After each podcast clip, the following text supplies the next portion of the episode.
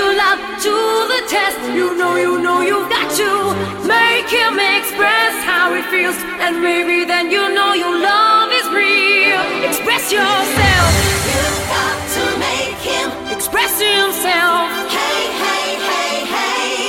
So if you want it right now, let me show you how. Express what he's got.